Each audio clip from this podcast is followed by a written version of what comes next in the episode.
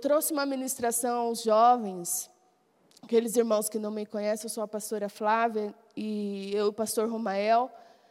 Estamos mais no sábado, por isso que os irmãos não nos vê tanto aqui, porque nos domingos nós estamos na aldeia, com, com a nossa igreja lá na aldeia. Inclusive, meu esposo está lá nesse momento. E o Espírito Santo nos trouxe uma revelação acerca de algumas questões espirituais no meio da juventude. E diante desse quadro do pastor Euler, eu senti de Deus trazer também aos irmãos essa direção que o Senhor deu à juventude missionária, porque nós somos um corpo. Amém, irmãos? Nós somos um corpo. Eu gostaria de convidar os irmãos a abrirem suas Bíblias no livro de Josué. Se você tem aí o aplicativo da Bíblia no seu celular, fique à vontade também para acessar ele. Josué, capítulo 24. Aqui nós vamos ler na versão NVT, tá, Breno? Esqueci de te dizer. NVT. Mas você pode também acompanhar aí no telão e fazer anotações também na sua Bíblia, fique bem à vontade. Hoje, queridos, eu gostaria de conversarmos um pouquinho sobre escolha. Quando nós pensamos em escolha, nós entendemos que nós temos opções, certo? Nós temos opções. Você provavelmente escolheu no seu guarda-roupa a roupa que você veio hoje. Você provavelmente escolheu o que você faria de almoço nessa manhã, nessa manhã, né? Nós temos muitas escolhas, todos os dias nós fazemos escolhas. Toda escolha tem o seu ganho e tem a sua perda. Porque quando você escolhe algo, algo fica de fora. E não é diferente, queridos, quando nós pensamos na nossa vida espiritual. Se você escolheu vir vestido de preto hoje, a sua camisa azul ou vermelha ficou em casa, ficou para trás. Você carrega aquilo que você escolhe. E muitas vezes na vida cristã nós queremos carregar tudo. Muitas vezes nós escolhemos a Cristo, mas ainda queremos carregar uma vida que não condiz com uma vida cristã. Porém, toda escolha tem o seu ganho e toda escolha tem a sua perda. Algo deve ficar de fora. Quando o povo de Israel estava lá no Egito, Deus entrou com intervenção, a Bíblia diz que Deus ouviu o clamor daquele povo, então ele envia Moisés como seu servo ali para ser um instrumento de libertação daquele povo. Então acontecem as pragas do Egito, que provavelmente vocês já ouviram falar, né, as pragas do Egito. E aí então o povo sai do domínio de Faraó, deixa o Egito para trás. Então o mar vermelho se abre, o povo passa por aquele mar. Existe ali 40 anos de peregrinação no deserto até chegar à terra prometida. E ali naquele deserto existe um processo de Deus para que o povo que saiu do Egito deixe o Egito. Porque muitas vezes o que acontece? A gente sai do Egito, mas carrega o Egito dentro da gente. Não foi diferente com o povo de Israel. Eles estavam a caminho da terra prometida, haviam orado, pedido para Deus intervenção para livrar daquele Egito, daquele faraó, mas no meio das dificuldades eles falavam: seria melhor a gente ter voltado para o Egito, vamos voltar para o Egito? Nesses 40 anos, então, Deus trabalha com aquela nação para que o Egito saia deles, eles se tornam um povo santo. Um povo dedicado, um povo que adore somente um Deus, o Deus único e o Deus verdadeiro. Então, Moisés, né, sepultado por Deus, a Bíblia diz, e surge a liderança de Josué. Deus coloca Josué como líder daquele povo, para que conquiste a terra prometida. Então nós temos aí no livro de Josué essa descrição de como que foi esse período de conquista de toda a terra prometida da região, o que ficou com cada região, como é que foi. E aí nós temos o final desse livro, que é quando Josué está encerrando ali o seu mandato, né, o seu trabalho. Então ele faz uma convocação. Ele convoca é, todas as tribos, os príncipes, os chefes, os juízes de cada tribo, né, do, do povo, faz uma assembleia daquele pessoal. E ele fala tudo isso que eu falei para vocês. Vocês estavam no Egito, era assim, era assado, Deus enviou Moisés, tudo isso que eu falei para vocês. Ele faz uma descrição do que Deus fez. E então ele chega diante deste momento tão crucial da escolha. Muito bem, agora vocês estão aí, tudo bonitinho, todo mundo alojado, instalado. Porém, vocês precisam fazer uma escolha. Aqui nós temos, a partir do verso 13, a fala de, de Deus, a fala de Deus àquele povo, que diz assim no verso 13: Eu lhes dei uma terra que vocês não cultivaram, e cidades que não construíram as cidades onde agora habitam. Eu lhes dei vinhedos e olivais para alimentá-los, embora vocês não os tenham plantado. Vocês chegaram aqui, tomaram posse de cidades que vocês não construíram, se alimentaram de plantações que vocês não plantaram.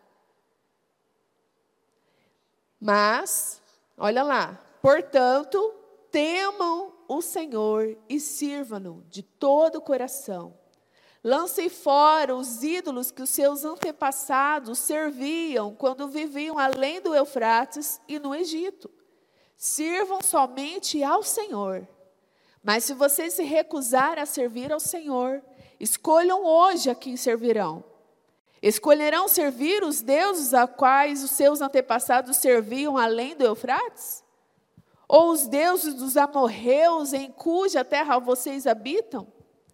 Quanto a mim, aqui Josué dizendo, eu e a minha família serviremos ao Senhor. O povo respondeu: Jamais abandonaríamos o Senhor para servir outros deuses, pois foi o Senhor, nosso Deus, que nos libertou e a nossos antepassados da escravidão na terra do Egito. Ele realizou grandes milagres diante dos nossos olhos. Enquanto andávamos pelo deserto, cercados de inimigos, ele nos protegeu. O Senhor expulsou de diante de nós os amorreus e todas as nações que viviam nessa terra. Portanto, nós também serviremos ao Senhor, pois só Ele é o nosso Deus. Então Josué advertiu o povo: vocês não são capazes de servir ao Senhor, pois Ele é Deus santo e zeloso. Não perdoará sua rebeldia e seus pecados. Se abandonarem o Senhor e servirem outros deuses, Ele se voltará contra vocês e os exterminará, apesar de todo o bem que lhes fez. Mas o povo respondeu a Josué: Não, nós serviremos ao Senhor. Vocês são testemunhas de sua própria decisão, disse Josué. Escolheram servir ao Senhor. Sim, responderam eles. Somos testemunhas daquilo que dissemos. Pois bem, disse Josué, então lancem fora os falsos deuses que estão em seu meio e voltem o coração para o Senhor, o Deus de Israel. Queridos, nós temos aqui uma escolha. Nós vimos ali no verso 13 que eles estavam habitando em um lugar dado por Deus a eles. Cidades que eles não construíram, se alimentando de plantações que eles não plantaram, de vinhedos que eles não cultivaram, um presente de Deus. E aí nós pensamos assim: isso se refere ao povo lá que saiu do Egito. Mas a Bíblia é uma palavra viva. Ela não é ultrapassada. Ela não é um livro ultrapassado. Ela não precisa ser reformada. A Bíblia é a palavra de Deus, amém? Então, nós, quando olhamos para o Antigo Testamento, nós tiramos dali o princípio. Porque o Antigo Testamento é realmente a narração de uma história, mas uma história que existe princípios para nós hoje. Qual é o princípio aqui? Lá em João, Evangelho de João, capítulo 1, no verso 11 ao 13, nós temos a fala ali de João acerca da vinda do Messias, da vinda de Cristo. E ele diz lá no verso 11 em diante que Jesus veio ao seu próprio povo e eles o rejeitaram. Pode passar aí, querido. Isso. Mas a todos que creram nele e o aceitaram, ele deu o direito de se tornarem filhos de Deus. Estes não nasceram segundo a ordem natural, nem como resultado da paixão ou da vontade humana, mas nasceram de Deus. O povo de Israel, no Antigo Testamento, era conhecido como povo de Deus. E hoje, eu e você, nós somos conhecidos como povo de Deus. Amém, queridos? Amém. Nós somos povo de Deus. Nós herdamos um nome, um título de filhos de presente. Assim como aquele povo ganhou de presente a terra prometida, nós ganhamos o Cristo prometido, que veio para os seus, os seus não quiseram, mas ele veio para salvar toda a humanidade. E nos fez seus filhos. E essa autoridade de filhos que nós recebemos não vem do sangue, não é descendência. Ah, eu não sou judeu, eu não sei você, mas eu não tenho descendência judia. Não é de vontade humana. Ah, eu quero ser é, filha de Deus. Aonde que eu vou para me associar, para me tornar uma filha de Deus? Não é de paixão. Nossa, eu curto muito esse estilo de vida, então vou adequar minha vida ao estilo de povo de Deus, né? Igual, vamos supor, nossa, é, eu, eu, gosto muito das coisas transcendentais, eu sou zen, eu vou lá na Índia, vou passar um ano andando a pé lá na Índia, vou adotar esse estilo de vida. Não é assim. Você pode ir lá ficar um ano em Jerusalém, que você não vai receber o título de povo de Deus, a não ser que você creia em Jesus como seu Senhor e seu Salvador. Nós recebemos essa grande dádiva, assim como o povo de Israel recebeu a terra prometida. Então, aqui concordamos com esse princípio, que todos nós que cremos em Jesus temos uma bênção que nos foi dada. Amém? Concordamos com isso? Amém. Então, vamos para o verso seguinte. Vamos voltar lá para Josué 24. Vamos lá, então, para o verso 14. Olha só do verso 14 ao verso 15. Portanto, temam o Senhor e sirvam-no de todo o coração. Lancem fora os ídolos que seus antepassados serviam quando viviam além do Eufrates e no Egito. Sirvam somente ao Senhor. Mas se vocês recusarem a servir ao Senhor, escolham hoje a quem servirão Escolherão servir aos deuses aos quais os seus antepassados serviam além do Eufrates? Ou os deuses dos amorreus em cuja terra vocês habitam? Quanto a mim, eu e a minha família serviremos ao Senhor. Então, nós temos aqui, queridos, a escolha. O povo tinha a opção de escolher ficar com os deuses de seus pais nos seus antepassados, ou escolher a servir ao Senhor. Aí você pensa, tá, pastora, mas o que, que você vai tirar daí? Eu não tenho um ídolo na minha casa. Lembra que cada escolha tem a sua perda e o seu ganho, certo? Nós tivemos uma dádiva, um presente de Deus, uma promessa cumprida, que é o nosso Senhor Jesus que é a, a nossa garantia de voltar a ter a eternidade, a nossa terra prometida chamada eternidade.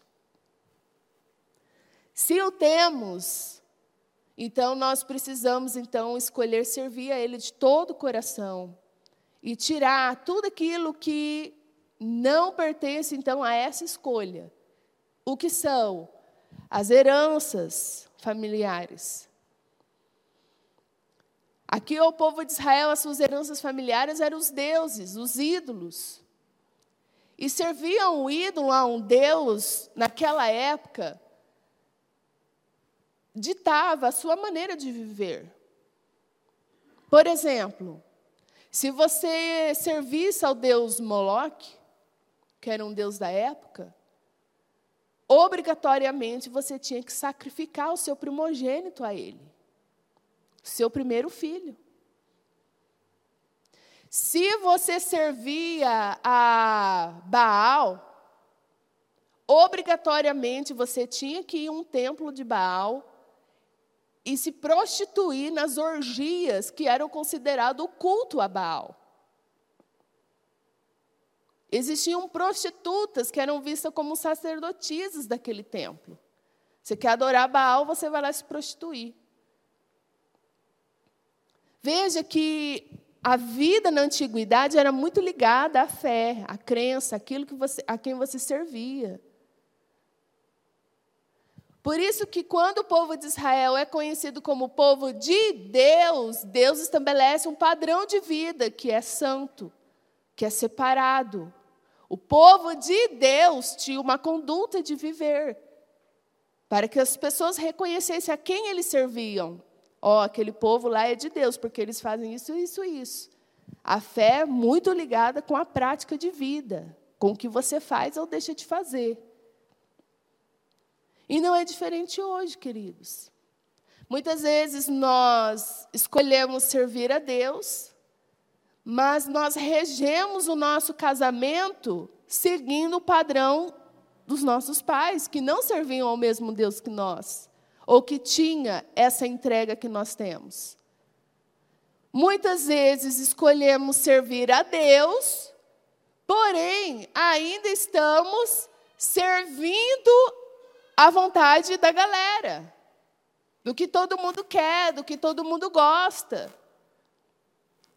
E aqui Josué fala para eles: se vocês entendem que o que vocês têm é um presente de Deus, porque vocês entendem de onde vocês saíram e o que o pai de vocês e a mãe de vocês viviam, vocês não querem viver aquilo, então vocês têm que escolher servir a Deus de verdade, trazendo isso para a vida prática, trazendo isso para a vida de vocês.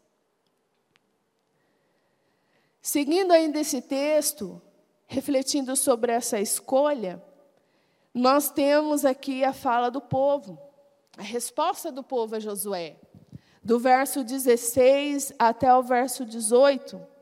Olha só, o povo respondeu: Jamais abandonaríamos o Senhor para servir outros deuses. Pois foi o Senhor nosso Deus que nos libertou e a nossos antepassados da escravidão na terra do Egito ele realizou grandes milagres diante dos nossos olhos. Enquanto andávamos pelo deserto, cercados de inimigo, ele nos protegeu. O Senhor expulsou de diante de nós os amorreus e todas as nações que viviam nessa terra. Portanto, nós também serviremos ao Senhor, pois só Ele é o nosso Deus. Aquele povo que foi convocado por Josué, eles mesmos eram testemunhas do que Deus tinha feito na vida deles e do que Deus tinha libertado eles. Você sabe do que Deus já te libertou? Do que Deus já te libertou? Eu já contei várias vezes aqui o meu testemunho de libertação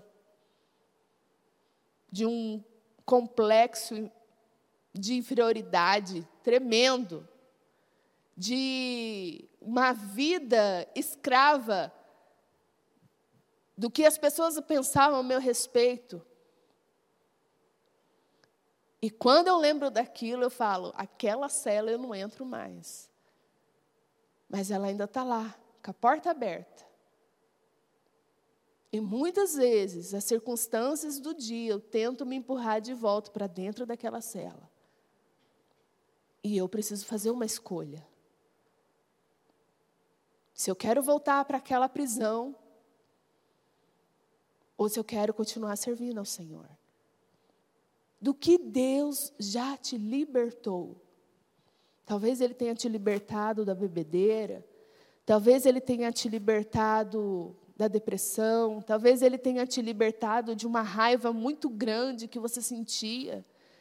Talvez Ele tenha te libertado de lembranças dolorosas do passado. Talvez tenha, Deus tenha te libertado de uma tristeza. Talvez Deus, Deus tenha te libertado de um casamento destruído. Talvez Deus tenha te libertado de um relacionamento familiar, de conflitos com seus filhos. Eu não sei qual é a sua história. Você sabe do que Deus te libertou.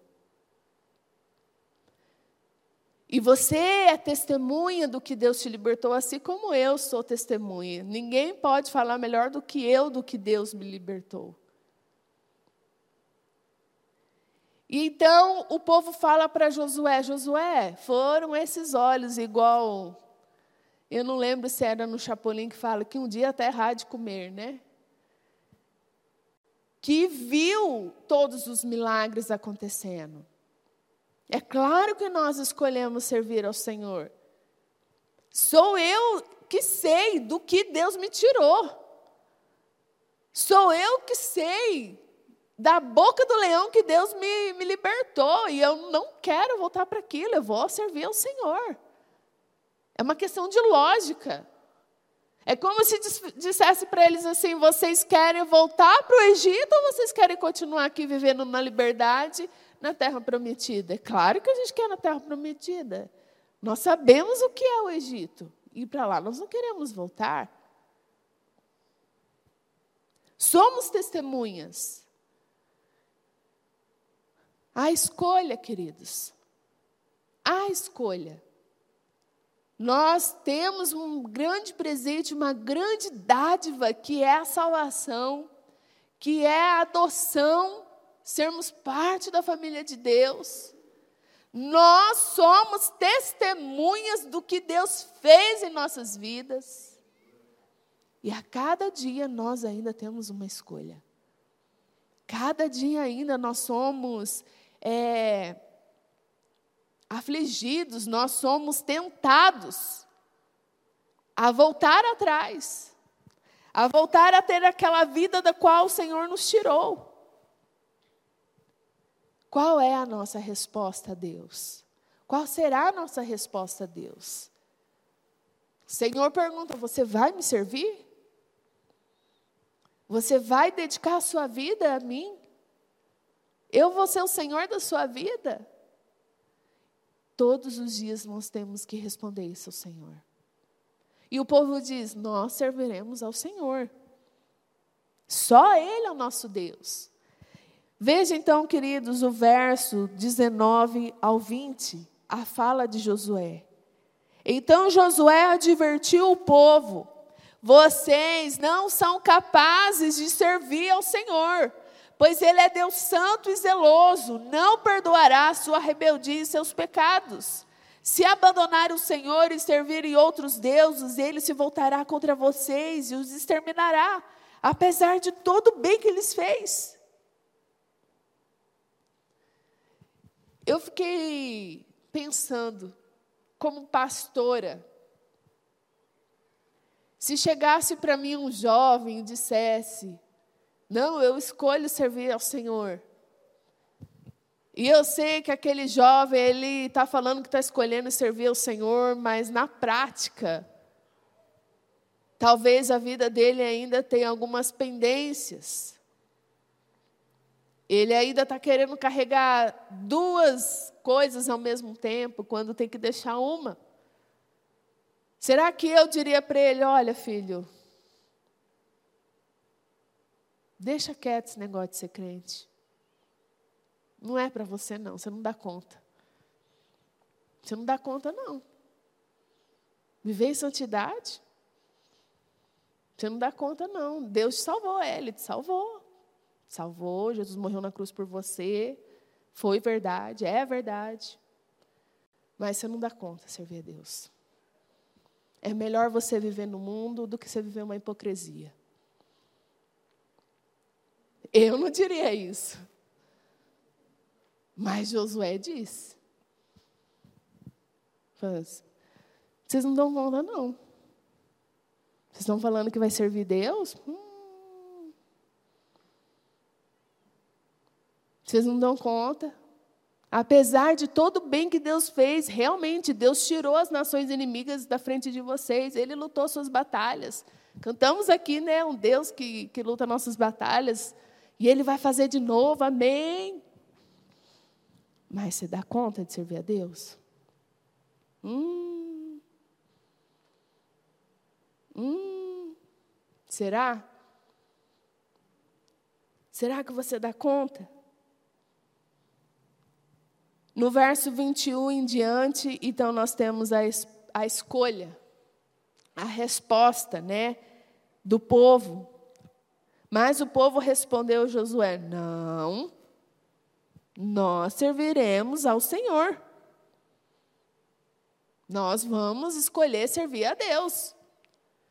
Ele vai ser o nosso Deus. O, o, que eles estão dizendo aqui, queridos, não é só esse servir que a gente está acostumado, vir para a igreja, adorar o Senhor bonitinho, saiu lindo lá na foto com a mãozinha levantada. Servir ao Senhor é vida, é prática, é não se prostituir, é não queimar o filho na fogueira para outro Deus, é, é, não roubar, não comer carne sacrificada, é aquilo lá que você conhece do Antigo Testamento. É aquilo ali. E eles estão escolhendo, então, aquele estilo de vida, estão escolhendo o seu Deus, que determina o seu estilo de vida. E essa também é a grande questão para nós. Se nós servimos o Deus que é santo e zeloso, a nossa vida tem que ser santa e zelosa. Então, Josué responde no verso 22: Vocês são testemunhas de sua própria decisão, disse Josué. Escolheram servir ao Senhor. Sim. Sim, somos testemunha daquilo que dissemos. Muito bem. Vocês vão servir o Senhor então? Vamos. Vocês lembram do que Deus tirou vocês, né? Lembro. Ô, oh, Deus, ó, Show de bola. Nossa, 100% Jesus. Tá bom. Vocês querem servir a Ele? Beleza. Então ele diz assim: lancem fora os falsos deuses que estão aonde? Que estão aonde? Está muito fraco. Então Josué disse: lancem fora os deuses que estão em. Quem que colocou lá? Esse povo tão santo, zeloso. Nossa, esse povo que sabe o que Deus libertou. Não, estamos aqui, ó, vamos servir Deus, ó, domingo bonitinho. Sete horas estou aqui. Aonde que estão tá os ídolos? No meio do povo. Quem que colocou lá? Essa é a questão, queridos. Muitas vezes nós estamos permitindo, e eu falo isso, queridos, no temor do Senhor, porque essa palavra, antes de eu trazer para os irmãos, Deus me confronta, Deus me põe no pó, Deus põe minha cara no pó, eu choro de vergonha diante do Senhor identificando áreas da minha vida que muitas vezes eu levanto um altar. Que muitas vezes eu fico andando em volta daquilo que toma o lugar de Deus na minha vida. E, queridos, muitas vezes nós temos ídolos em nosso meio, nós temos falsos deuses, nós temos permitido em nosso meio espíritos contrários ao Espírito de Deus. E quem pôs lá? Quem abriu a porta? Quem trouxe com as próprias mãozinhas para dentro de casa? Nós. Nós. Que falamos assim, ah, eu também sou humano, eu, eu estouro mesmo. Ah, eu faço igual meu pai mesmo. Cresci vendo assim, eu não vou mudar, não. Ó meu pai aí, ó minha mãe aí. Imitando os nossos antepassados. Quando dizemos com os nossos lábios que nós escolhemos servir ao Senhor. Existe uma exigência nessa escolha, queridos. Exige uma exigência. Nós precisamos, então, lançar fora. Você que com as suas mãozinhas, olha aí para as suas mãos. Olha aí para as suas mãos. Ai, pastor, que coisa de pré. É, de pré mesmo, é lúdico. Olha aí para a tua mão. Essas mãozinhas aí, ó, que trouxe para dentro de casa a confusão. Essas mãozinhas precisam então pegar esses ídolos e, ó, tirar para fora. Você trouxe, você lança fora. Não adianta vir na igreja e falar, queima, Senhor, da minha casa, aquilo lá. Se você está com as suas mãozinhas agarradas aquilo, solta, lança fora. Existe algo muito poderoso na vida do ser humano chamado livre-arbítrio, que é escolha. E Deus respeita disso num nível que, mesmo te amando, mesmo entregando o seu próprio filho, morrer por você, para que você estivesse em comunhão com Ele, Ele nunca vai contra as nossas escolhas ele respeita. É uma lei dele. Você trouxe para dentro da sua casa, então é você que tem que tirar. Lance fora do seu meio esses falsos deuses, esses ídolos, esses espíritos contrários que você tem permitido com a sua própria permissão, que você tem voluntariamente trazido para dentro da sua vida, para dentro da sua casa, para dentro da sua família. É você que precisa se levantar como um servo do Senhor, como povo de Deus, filho de Deus, e tirar de dentro do seu lar, da sua casa, da sua família, aquilo ali. Não adianta pastor ir orar dentro da sua casa, se você não tiver uma postura, uma atitude de lançar fora. Então ele continua dizendo lá: e voltem o coração para o Senhor o Deus de Israel. Voltem o coração para o Senhor, o Deus de Israel.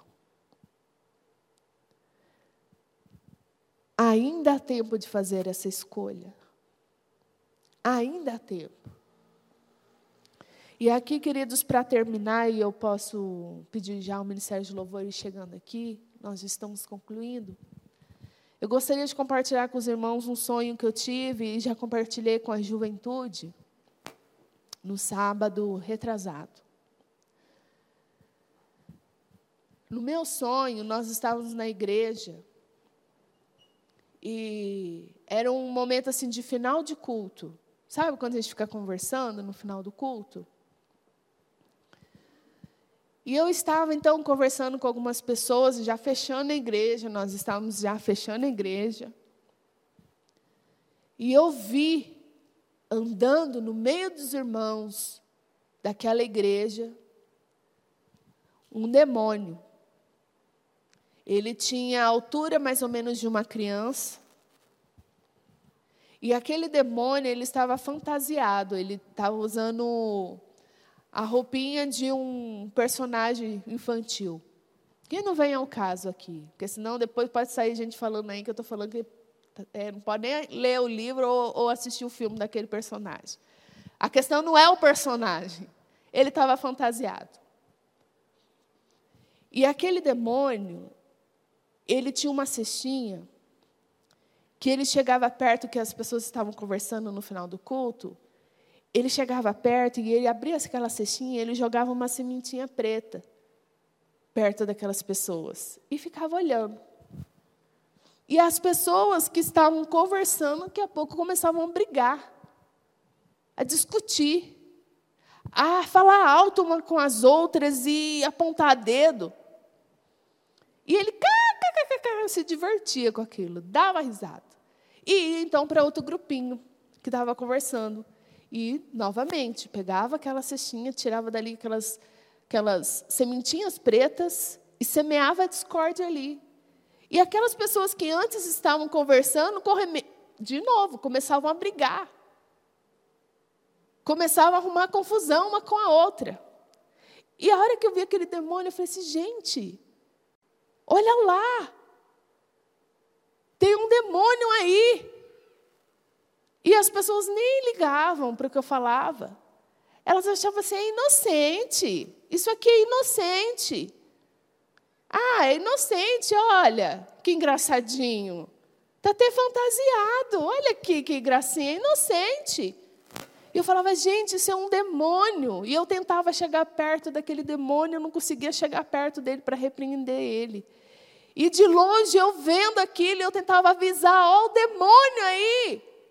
E as pessoas olhavam, olhava, via o demônio, mas eu falava, ah, inocente. E daqui a pouco estava uma brigando com a outra por causa da sementinha da discórdia. E eu correndo, fechando a igreja de olho, né? Tentando cuidar para avisar a quem o demônio estava indo. Então, uma, naquela correria, naquela tribulação do sonho, chegou um casal para conversar comigo. Eles estavam vindo, se eu não me engano, de transferência, tinha ficha para preencher. Sabe, sabe como é que é aqui na igreja, né? E eu aqui dando orientação para o casal e de olho lá para avisar para quem o demônio, porque eu não conseguia chegar perto do demônio para repreender ele. Então, conversei com aquele casal, despedi eles, eles foram embora. Aí eu falei, não, agora eu pego aquele demônio é da mãe. Agora eu vou repreender aquele demônio. Peguei a Bíblia assim, eu, agora eu vou alcançar esse demônio, eu vou alcançar ele, eu vou repreender ele. E ele olhava para minha cara e dava risada, e ele fugia de mim e ficava lá semeando discórdia na igreja. Até que eu cheguei perto dele, não consegui chegar para botar a mão, que eu queria esganar aquele demônio. Mas eu consegui chegar a uma distância dele e ele olhou para mim e falou assim: Eu enviei para você 100 reais. Eu falei: Eu não quero nada de você, não, diabo. Você vai embora para o inferno. Te repreendo em nome de Jesus. E eu peguei a Bíblia e joguei a Bíblia nele. Aí, puf, a Bíblia na cara dele e ele, vup, dentro do chão, sumiu. E aí, a gente terminando de fechar a igreja, tocou o telefone da igreja. E alguém atendeu o telefone da igreja e disse que era para mim. Eu peguei o telefone. Quando eu peguei o telefone, a voz falou uma voz assim: Pastora Flávia, eu te enviei 100 reais. Eu falei: É o demônio. O que, que eu falei? Eu não quero nada de você, eu já disse, volta para o inferno. Mas sabe quem era no telefone? A mulher daquele casal que eu tinha atendido antes. E eu mandei a mulher para o inferno. Quando eu dei conta de que não era o demônio, quem levanta do chão e dá risada na minha cara? O demônio. Então eu acordei, né? Mudou o sono e aí o Fabinho chorou, eu fui atender ele e depois de atender ele de madrugada eu fiquei orando, Senhor, que sonho é esse?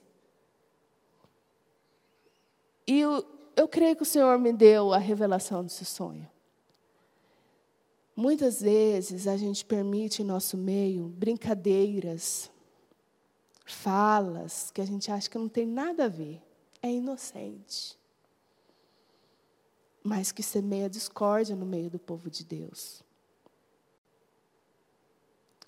Muitas vezes o inimigo vacina a gente a respeito de uma fala, e quando a gente escuta um irmão falando aquela fala, aquela fala é distorcida. O nosso entendimento é distorcido e aquilo causa uma grande confusão. E eu fiquei envergonhada diante de Deus de que a igreja estava permitindo aquele demônio.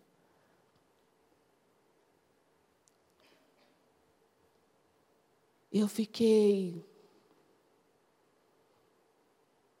sem saber o que fazer, porque eu corria tanto e não conseguia alcançar. Porque quem deveria estar batalhando comigo estava permitindo, estava alimentando a ação demoníaca dentro da igreja.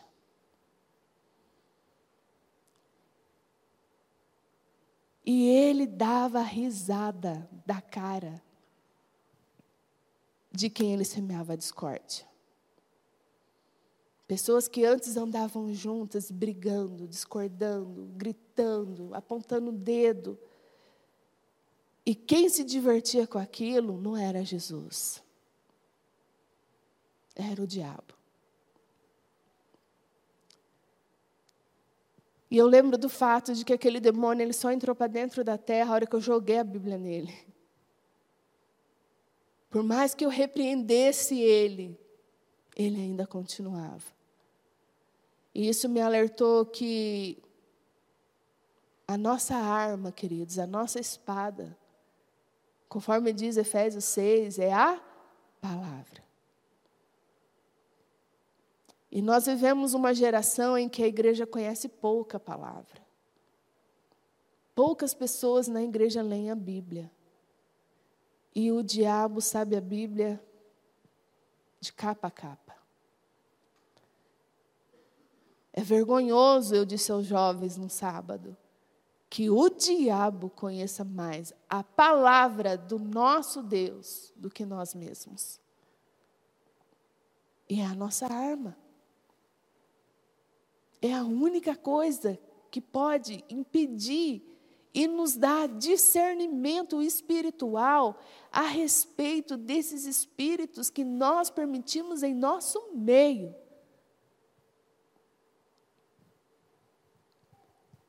Nós temos uma escolha, queridos. Nós recebemos um grande presente. Mas, irmãos, o mundo espiritual é real. Você pode pensar assim: não, eu não vou nem pensar no diabo para ele não me incomodar. Mas ele é real. E ele não pode com Deus, porque nós temos um Deus que é soberano, que é onipotente, é o único Deus. O inimigo é nosso inimigo, ele não é inimigo de Deus, ele não pode com Deus, ele nem pode ser considerado um inimigo de Deus. Ninguém pode com Deus. Mas ele é o nosso inimigo, ele é o nosso adversário. A Bíblia deixa isso claro. O nosso adversário que anda ao nosso redor. E ele está tentando nos destruir, não porque ele se importa com a tua vida, porque a tua vida vale alguma coisa para ele, ele quer a sua vida lá no, no inferno, lá com ele. Ele faz questão de que você esteja com ele no inferno. Ele está nem aí para nós. Mas ele sabe que destruindo a nossa vida, ele fere o coração de Deus. Que pai quer ver a vida do filho destruída? Eu fui levar o Fabinho para tomar a vacina, já fui chorando. Eu e o Romael, parecia que a gente estava indo levar o Fabinho para fazer uma cirurgia, aquele silêncio dentro do carro, o coração apertado, porque iam furar nosso bebê. Uma picadinha, mas o coração não quer. A gente não quer que nada aconteça com o nosso filho. Você acha que Deus tem alegria de ver você sofrendo, de ver sua família destruída, de ver a igreja contendendo um com os outros? Não tem. E Josué, então, ele faz uma coisa. Vocês, então, então escolheram servir ao Senhor? Estamos, estamos, então, beleza, então. Lá no verso 24 em diante, diz que ele então faz uma aliança, no verso 25, perdão, faz uma aliança, faz, registra tudo certinho, ó, vocês vão seguir isso aqui então. E aí no verso 26 fala que, como lembrança do pacto, ele pega uma grande pedra e a ergue debaixo do carvalho, junto ao santuário de Deus. No verso 27 diz que ele fala então ao povo: Esta pedra ouviu tudo que o Senhor nos disse, ela será testemunha contra vocês, se não cumprirem o que prometeu, prometeram a Deus. Vocês estão escolhendo servir a Deus? Estamos, então beleza. Vocês estão escolhendo servir a Deus. Essa pedra, então, vai ser testemunha de que vocês estão escolhendo servir a Deus.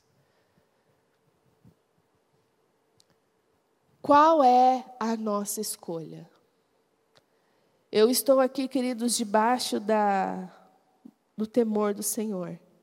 Eu escolho servir a Deus. Eu e minha casa serviremos ao Senhor. E vocês? O que o pastor Eulo está passando não parece ser uma luta biológica, física. Enquanto nós estamos fechando igreja, trabalhos que talvez alguém poderia fazer, tendendo telefone, que talvez algum irmão poderia fazer e nós poderíamos alcançar aqueles espíritos e repreender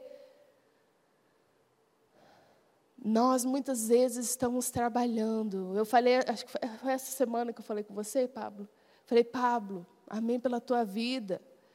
Porque muitas vezes nós estamos tão cansados de batalhar sozinho. E a gente batalha com uma coisa que a igreja está trazendo, com as mãozinhas, está permitindo. E a gente só patina, a gente só patina, e aí a igreja não cresce. E eu creio, queridos, que essa é a palavra de Deus para nós. Nós precisamos, então, que nós escolher quem vamos servir. Nós vamos servir a Deus, então isso tem que ir para a nossa vida, para a nossa casa, para a nossa prática, para as nossas conversas, para as nossas comunhões. Tem que ir para a nossa vida. A nossa vida tem que denunciar que nós somos filhos de Deus, povo de Deus.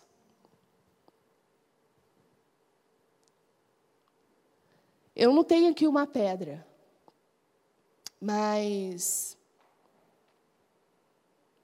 a Bíblia diz que nós somos pedras vivas. Eu quero que você olhe para as pessoas que estão aqui nessa noite. Olhe para o lado. Olhe para quem tem ao seu lado. Vocês serão testemunhas de vocês mesmos do que vocês estão escolhendo. E quando vocês estiverem nas rodinhas, como pastora, eu só sou mais uma irmã em Cristo. Eu não consigo estar em todas as rodinhas para repreender o capeta, mas vocês estão lá. Está na mão de vocês. A vida espiritual de vocês são vocês que vão dar conta diante de Deus. Como pastora, como parte da equipe pastoral, eu apelo para que a igreja do Senhor Jesus seja do Senhor Jesus. Não de um grupo. Não de vontade humana. Não de paixão humana. Não de sangue e eu sei o que é de ser de sangue, que eu sou a quarta geração da igreja missionária na família. Mas isso não quer dizer nada, porque a igreja é de Jesus. Sejamos em nome de Jesus.